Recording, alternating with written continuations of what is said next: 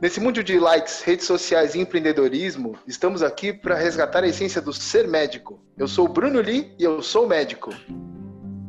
Eu sou Pedro Baixes Jorge e eu sou médico. Meu nome é Daniel Mori e eu sou médico. que beleza, estou aqui com esse convidado que ele trata, ele é psiquiatra e ele trata de uma população. Vocês vão ver. É, eu, eu queria que você falasse um pouco sobre o que você faz. Legal, Brunão. Eu sou médico psiquiatra. Eu fiz a graduação na Faculdade de Medicina da USP, a residência também. E há 10 anos eu uh, trabalho e estudo, pesquiso e escrevo uh, também sobre crianças, adolescentes e adultos transexuais. Eu trabalho dentro de um ambulatório específico que acompanha a saúde mental de pessoas transexuais no Instituto de Psiquiatria da USP. Então, eu, eu, eu é, a gente faz medicina, mas a gente só, só conhece nossa área depois de um tempo, né? Eu não fazia ideia que existiam crianças transexuais, por exemplo. Como, como é isso? Como, como você identifica uma, uma criança transexual, por exemplo? É interessante, né, Bruno? Você falou aí da, da, que a gente não tem ideia, e acho que a gente não tem, não tem essa formação mesmo, mesmo na graduação, né? Eu não tive aula nada de saúde LGBT e eu tenho certeza que você também não na tua graduação. E aí um, foi uma coisa que eu fui aprendendo meio que na prática também, assim, que eu fui convidado a participar desse ambulatório e no início era um ambulatório de saúde para os adultos transexuais, né, para população, para a população adulta trans. Só que a gente sempre se questionava nesse ambulatório, porque os adultos sempre falam assim, ah, desde criança eu me percebo trans, né? Desde a minha adolescência, quando o corpo começou a se desenvolver, eu me percebo trans. E a gente não tinha. A gente sempre se perguntava assim, tá, se a pessoa já se sente trans, ou já tem uma identidade de gênero diferente do corpo, é, desde criança, onde é que estão essas crianças? Uhum. Né? Quem que tá vendo essas crianças? Por que que isso não aparece dentro da família? Claro, né? A gente pode pensar que é um grande estigma e preconceito envolvido nisso, né? Que a criança não tem muito espaço para para conseguir falar sobre si. Mas em 2010, realmente faz 10 anos, no final de 2010, a gente recebeu no ambulatório a primeira criança transexual que veio trazida pelos pais e que desde ali dos seus 4, 5 anos já se dizia uh, ter um gênero ou pertencer a um gênero diferente do sexo biológico, diferente do sexo que foi é, designado para ela quando ela nasceu, né? Então, Quantos anos tinha a criança, Daniel, quando ela chegou com você? Cara? Por volta de cinco anos, por volta de cinco anos, por aí.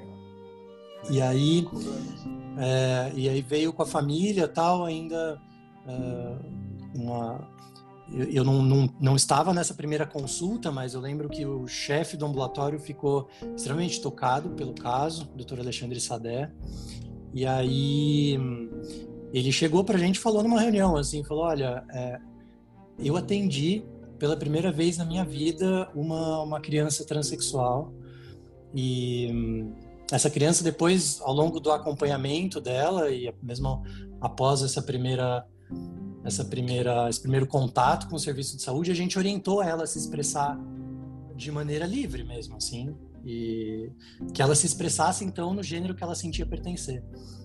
E aí ela foi fazendo algumas experimentações, foi uh, construindo ali a sua identidade e fez uma transição, né? Mesmo numa idade ali de por volta dos 5, 6 anos de idade, ela fez uma transição de gênero. E, e hoje em dia vive, até hoje a gente acompanha, se pensa que faz mais, faz 10 anos já, e ela ainda, e ela tá uma pessoa muito feliz um caso que a gente é muito feliz no ambulatório, porque ela é uma, uma já é uma adolescente, né? não é mais uma criança, mas está super bem vivendo no gênero com o qual se identifica e essa é a ideia. E você acha que no convívio entre as crianças é, é mais difícil ou é mais fácil do que para um adulto? Eu não, eu não sei realmente se a criança aceita mais ou se ela é mais cruel, entendeu? Ou se nem liga. Como é que é? é depende um pouco da idade, depende um pouco da idade. É, o que acontece é que um, para as crianças, na minha opinião, é muito mais fácil. O assunto hum. pode acontecer. Então, a criança tem aquela pergunta clássica, né? Aquela pergunta: ah, mas você é menino ou menina? né? Logo, logo de cara, assim, como não tem muito filtro e logo pergunta de cara, assim, é... a outra pessoa vai responder se se sente menino ou se se sente menina, se se identifica como menino ou se se identifica como menina. E para a pessoa que está ouvindo a resposta, às vezes tudo bem, ah, então tá bom, beleza. Eu vejo muitas crianças ah, então tá. Então como é que como é que você quer que eu te chame? Eu, tá, me chame de Ana. E assim vai ser, as crianças vão tocando a vida.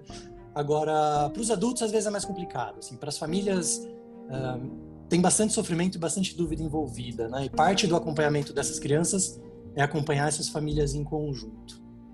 Você acha que essas Eu pessoas acho... têm mais, os adultos têm mais dificuldade com a própria família ou com o meio que ela vive? Ou os dois? Com os dois, viu? É, geralmente as pessoas estão preocupadas com o que a família a família estendida vai pensar sobre isso, né? Uh, tem muitos pais têm muito medo de julgamento do tipo é, julgamentos que a gente vê por aí, né? Ah, foi você, é culpa sua, né? É você que está influenciando seu filho a ser desse jeito. Se você comprou essa boneca, é por isso que, que o teu filho está querendo ser menina. Então a gente vê esse tipo de, de questionamento social é bem complicado, assim, só vai trazer bastante sofrimento para essa família, para essa criança, hum, né? Então, mas você acha que isso devagar vem melhorando? Acho que sim. Nos últimos 10 anos, a gente tem visto um, um certo. Uma, que o assunto está mais falado, né? Na verdade, a gente é. tem visto aí mais na mídia. Teve um tempo atrás que saiu na novela, tinha um personagem trans, e eu brinco que eu falo que transexualidade tá na mídia quando você chega para jantar com a sua avó e ela fala: Nossa, eu vi na novela uma pessoa trans, agora eu entendi o que, que você faz. E aí eu falei: É, vó, então... é isso, vó, que eu faço Eu acompanho essas pessoas. E deixa eu te perguntar, né? Primeiro, assim, eu acho que né, o público deve estar tá aumentando, né? Que procura vocês e cada vez mais novo, como você falou. Me, me tira uma, uma, uma dúvida. Assim, quando a criança chega, qual que é o objetivo do seu tratamento com ela? Aonde você quer, por onde você quer guiá-la? Assim? Que facilitação você quer dar? O que, que você faz com a criança? Legal. A ideia é, que a gente fala, que a gente chama é de um acompanhamento multidisciplinar. Então, nunca o médico sozinho, só o psiquiatra, mas tem, tem que ter psicólogo envolvido na equipe, pediatra e assistente social além de outros que a gente que tem no ambulatório também, então a gente tem uma fono, uh, psicólogos de diversas linhas. E a ideia, Pedro, é a gente uh, fazer um acompanhamento longitudinal. Né? Primeiro, assim, a gente nunca bate o martelo e diz, nossa, a gente está diante de uma criança trans na primeira ou na segunda, ou mesmo após um ano, a gente não sabe dizer. Né? Então, a ideia é abrir para aquela criança um espaço seguro para que ela possa se expressar sem interferência ou sem julgamento. Assim. Né? Uh, para que ela se desenvolva, para que ela cresça dentro da sua identificação de gênero da maneira uh, mais saudável possível, evitando essas situações tipo bullying, evitando situações de constrangimento, esse tipo de coisa que aí sim pode adoecer, pode levar ao adoecimento infantil. Ou seja, o primeiro passo é dar um espaço para ela falar, né? Exato. Ela, como ela sente. Exato, dá, acompanhar esses, né, e vivenciar esse espaço. Então, os profissionais a gente acompanha semanal ou mensalmente em grupos de crianças ou em grupos de pais ou em psicoterapia e falando sobre o tema, assim, tentando compreender com aquela criança do que, que ela está falando, né? Uh, quando ela diz, por exemplo, eu não sou um menino, eu sou uma menina, né? Ou eu não sou uma menina, eu sou um menino. Para a gente ter uma ideia é, para a gente ter uma ideia diagnóstica mesmo, assim. Então, se trata de uma transexualidade da infância ou não, ou foi só uma fase ou não, né? Então difícil, né? É difícil, é difícil, por isso que a gente precisa acompanhar por bastante tempo, assim, essa família para conseguir dar uma resposta um pouco mais fidedigna ao que essa criança é. O que, que eles precisam de acompanhamento? Ou chega um ponto e fala, oh, é isso, legal, e, e, e eles recebem alto. Não sei, desculpa a pergunta, de ignorância, mas a partir do que identificou, é isso mesmo, tem que fazer alguma coisa? Não? Eles precisam de algum acompanhamento? Como funciona? Né? O que Só a gente orienta... a rotina. Legal. Ótimo. O que a gente orienta é que assim a, a, a criança, essa família precisa continuar em acompanhamento, assim, sendo vista por essa equipe, né? Isso é preconizado pelo Conselho Federal de Medicina, inclusive, né? É, que é. precisa ser acompanhado porque aqui no Brasil a população trans adoece mais. Ponto. Né? Isso Tá, não, é. não, não por serem trans, tá? Isso Tá. deixar bem claro, mas por estarem expostas a mais situações de vulnerabilidade social. Então, estigma e preconceito, né? Na grande, Beleza. resumindo, seja, na grande maioria das vezes. o ambiente muito ruim para eles ainda faz com que exija um certo acompanhamento, é isso. Isso faz com que exija acompanhamento. A população trans geralmente adoece de transtornos mentais aproximadamente quatro vezes mais. né? Então, do que a população, do que a população cisgênera, se matam muito mais, tentam mais suicídio, deprimem mais. Então, é, a expectativa de vida de uma de uma de um adulto transexual aqui no Brasil é 35 anos de idade. 35 anos de idade. Trin- 35 anos de idade. Então. Ahn, porque é isso, tem barreiras de acesso à saúde, porque sofrem violência. Então a gente, a ideia é a gente cuidar como equipe para que eh, esses pacientes, essas pessoas não virem estatística, né? não caiam dentro dessa, dessa estatística. Eh, e aí a gente vai acompanhando e vai depender um pouco da fase puberal em que a criança ou adolescente está. Né? Então a gente pode lançar mão de alguns recursos aí dentro da pediatria, como ah, bloqueio puberal para aquelas crianças que estão sofrendo bastante com o desenvolvimento do, com o corpo, que é o mesmo bloqueio puberal que se faz para a puberdade precoce. Certo.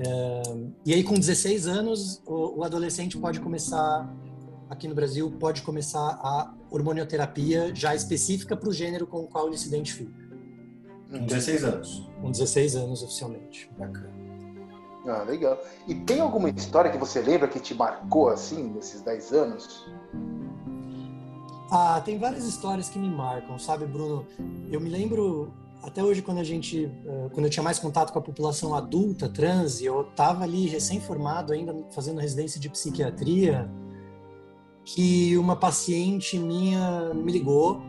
eh, ela tinha meu telefone, meu telefone pessoal, eu acompanhava ela num grupo de psicoterapia. E ela me ligou, ela morava em Sorocaba. E aí ela, ela me ligou e falou assim: Daniel, acabei de ser baleada. Nossa. E ela era dona de um salão de cabeleireiro eh, numa, na cidade do interior. E daí ela falou: Eu acabei de ser baleada, eu não sei o que, que eu faço. E aí eu falei: Vai pro pronto-socorro mais próximo de você, fica comigo na linha. Eu fui falando com ela na- no telefone até ela chegar no pronto-socorro. Chegou lá, ela foi avaliada e foi dispensada, assim, sem absolutamente nenhum exame, Meu sem Deus. nada. Falaram: Ah, você não tá sangrando, você vai para acompanhamento ambulatorial. Ah, É, exato. E aí, é, eu conversando com ela, ela estava consciente, tudo. O, o tiro tinha sido na região cervical, Sim. tinha sido dado por um ex-marido dela. E aí, e, e ela é uma mulher trans. E aí eu falei com ela no telefone. E foi quando ela, eu tava falando com ela no telefone, e aí eu virei e falei assim, olha, não vai ter outro jeito, assim, eu posso te receber aqui, mas é, eu falei para ela, falei, você consegue vir para cá? Aí ela falou, olha, eu, o único jeito, eu vou ter que dar um jeito, mas eu vou, já já eu tô aí. E ela pegou um ônibus do interior, veio até São Paulo, demorou duas horas para chegar de ônibus. Demorou duas horas para chegar, falando comigo, com a bala alojada na cervical, e aí Ah. ela desceu na frente do PS, do PS do Instituto Central do HC. E eu tava lá esperando já por ela, dei a mão para ela e entrei com ela no PS, falando, ah, a gente vai ter que ver onde é que tá essa bala aí. E eu rezando, sei lá, eu nem rezo, mas eu tava lá mandando boas energias para que ela viesse bem, para que essa bala não se mexesse no caminho, porque ela não tinha alternativa. E Nossa. mas ela veio muito corajosa e desceu aqui no, no, no- no PS do hospital. Fui com ela lá e a gente internou ela junto com a cirurgia e ela fez angiotomografia, conseguiu fazer todos os exames e foi internada e lá ficou.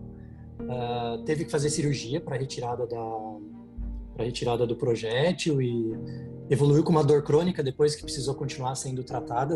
Isso aí você sabe muito mais que eu, como ortopedista. Mas e aí deu tudo certo no fim, assim. Mas foi uma história que eu fiquei muito aflito e foi nesse momento que eu me toquei como eu mesmo sendo da comunidade LGBT, como eu sou muito privilegiado em uh, não ter que passar por essas situações de vulnerabilidade ao qual a população trans passa ainda no Brasil. E foi aí que eu tomei isso como força para uh, tomar como foco de estudo e ajudar essa população também. Nossa, que eu não fazia ideia. Meu Deus do céu, que história. Aff, Maria. Doideira, né? Nossa, eu acho que psiquiatria é uma, é uma especialidade mais tranquila, né? Não, mas eu não, eu, eu não fazia ideia. Como é, como é que ela chega num, num, num hospital e, e, e, é dispensada assim? Que absurdo. Foi. Nossa.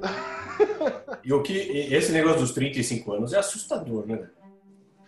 Isso vem é melhorando ou não, cara? É não, não vem, não, vem, não vem melhorando. Eu não lembro não. muito bem quais são os números atualmente, mas aí a gente tem é, a gente tem dados já do começo desses nesses primeiros seis meses do ano de que é, a população trans continuou sendo afetada nesse nesse ano, em 2019 também, assim. É, a gente conta aí mais ou menos uma morte por dia de uma travesti ou de uma transexual aqui no Brasil, né? É, o que, o que ainda é bastante preocupante, assim. A gente espera que no futuro a gente tenha dados de se essa população foi mais afetada até pela pandemia ou não. E eu acredito que sim. Por quê? Por, por razões puramente sociais. Assim, gente, assim como a gente sabe que uh, a população negra da periferia também é mais afetada e morre mais, você imagina que uma travesti que é profissional do sexo que o que é, acontece em 90% das vezes, né, é, uma travesti que é profissional do sexo durante a pandemia não pôde trabalhar, por exemplo, né, e viveu pior, né, se expôs mais a risco, com certeza se contaminou mais uh, para aquelas pessoas que ainda quiseram né, agendar esse tipo de coisa, mas tem, tem essas nuances sociais que a gente raramente pensa, mas que acaba expondo essas pessoas um pouco mais, assim. É, com certeza. E uma pergunta, eu tenho um, um, um, amigo meu que formou comigo, que ele é cirurgião plástico, né? E ele acabou se especializando em feminilização facial. E ele trabalha muito com isso, e puto, o cara adora, é um negócio sensacional. Como que é a relação de vocês? Vocês têm muita relação com o plástico, com o pessoal de, de outras, da parte cirúrgica, e como vocês enxergam isso? Da pessoa que resolve operar, resolve mudar a aparência, assim, como que vocês lidam com isso? Eu acho que tem que ter uma boa relação, né? O mais é. legal é, é, é a gente, quando a gente consegue fazer um, né, um trabalho em equipe bacana, assim. Por quê? É. A maioria dessas cirurgias, né, quando, quando a pessoa resolve fazer algum procedimento no corpo, a maioria dessas cirurgias são cirurgias irreversíveis. É. Né? Então, é preciso que o cirurgião ou o terapeuta uh, abram espaço para falar sobre a irreversibilidade e até para falar sobre algumas né, fantasias que as, que as pessoas criam, assim, ou expectativas em relação à cirurgia, seja ela facial, né, genital, seja ela qual certo. for. Porque às vezes a pessoa, o que eu vi já muito na prática, algumas pessoas idealizarem um pouco a cirurgia ou até fantasiarem que a partir do momento que vão fazer a cirurgia não vão ser mais reconhecidas como trans socialmente. Né? E a realidade Sim. é bem diferente, assim, né? É, ninguém olha, quando a gente está andando pra, pela rua por aí, a gente não fica olhando pro genital um do outro. Se faz isso é porque tem algum tem um outro problema que a gente faz. Não deveria olhar pelo menos. Não deveria olhar pelo menos. Melhor não, melhor não. A pessoa faz isso, a gente faz um outro programa com esse tema. Mas é... então as pessoas, né, elas acabam a pessoa, na verdade, mesmo depois que opera, muitas vezes continua sofrendo bastante preconceito e estigma social, né? E aí, às vezes, a idealização cai por terra e causa bastante sofrimento. É toda uma readaptação com aquele corpo, é todo um aprender de novo a conversar com aquele corpo, como funciona, é, como é que eu vou ser visto, como vai ser o prazer, enfim. É, tem que trabalhar em equipe para cabeça e corpo funcionar juntos, senão não adianta. Ah, e para ele poder fazer a cirurgia, vocês precisam dar um aval, assim? Tem um aval na psiquiatria? Como funciona? É interessante, assim, um bom acompanhamento pede um, pede um relatório de saúde Vocês mental. falam, Por... você pode fazer, você no seu lugar faria, é legal? Ou, ou vocês só se colocam como é, um orientador? Assim? É, o que eu me coloco é na função de orientar e de reparar dentro do, do exame psíquico, né, na psiquiatria, se a pessoa uh, está a par de todos os riscos e de todos os benefícios que uma cirurgia pode trazer. Então, como é que está a crítica, como é que está o julgamento dessa pessoa e principalmente se não tem nenhuma contraindicação psiquiátrica, né, para fazer. Então, tá. eu não vou encaminhar para cirurgia, por exemplo, um paciente que está deprimido. Tá. Né? Porque em qualquer área, qualquer paciente que estiver deprimido, a gente vai ter um, res, um resultado de cirurgia pior. É, então, a gente tem que dar uma olhada nessas, ah, em algumas se a pessoa não está com nenhum transtorno psiquiátrico ativo e não tratado que possa atrapalhar o resultado da cirurgia. Então, o que eu tá, costumo dizer é que a gente olha principalmente para ver se não tem nenhuma contraindicação assim, da parte de saúde mental. Legal, bacana. Não, que esse amigo meu formou comigo, o Thiago Tenório. Aí, se um dia ele escutar a gente, queria mandar um abraço. Eles têm um grupo super legal, né, chama Facial Team. Legal, eu conheço, super conheço. É, eles operam aqui em São Paulo e operam na Espanha. Então, puta, é, é um pessoal bem legal mesmo, a cirurgia inovadora, tudo. Os caras, meu, são apaixonados pelo tema, é super bacana. É, eles são, são ótimos, são super, super é. famosos, até mesmo dentro da comunidade trans, eles são super bem falados. Também. É, o pessoal é, é bom, são os caras legais. Começou esse grupo com o, o Daniel, teu xará, que ele é um pouco maxilo, né? Daniel Simon. Foi, isso, exatamente. E ele foi estudar é, isso fora do país, eu não me lembro se na escola, em algum lugar na Europa, não era isso. Ele aprendeu as técnicas, tudo, e aí ele chamou o Thiago, que é cirurgião plástico, que é da minha turma. Porque precisava de um cirurgião plástico junto, e botei, os caras montaram um timaço, é super legal. Legal. A gente se encontra nos, nos congressos mundiais de saúde trans, o Facial ah. sempre tá lá. Ah, que legal. Ô Daniel, nossa, obrigado pela entrevista, foi muito legal. Que, que história, eu tô, eu tô, chocado até agora. Deixa os seus contatos aí pro pessoal que quiser conversar com você, tirar alguma dúvida, alguém que tá angustiado, não sei. Legal, vou te passar, eu vou passar os meus contatos uh, eh, para você divulgar, mas eu vou deixar o meu e-mail, que é, talvez seja a, a, maneira mais fácil de me achar, é drdanielmori, arroba drdanielmori.com.br e o Instagram é arroba dr.danielmori. Maravilha, maravilha. Poxa, brigadão pelo seu tempo, por esse conhecimento, essas histórias. Poxa, foi demais. Eu que agradeço a oportunidade aí, Bruno Pedro. Obrigado. Pô, prazer aí conhecê-lo, Parabéns, viu, cara? Muito bacana.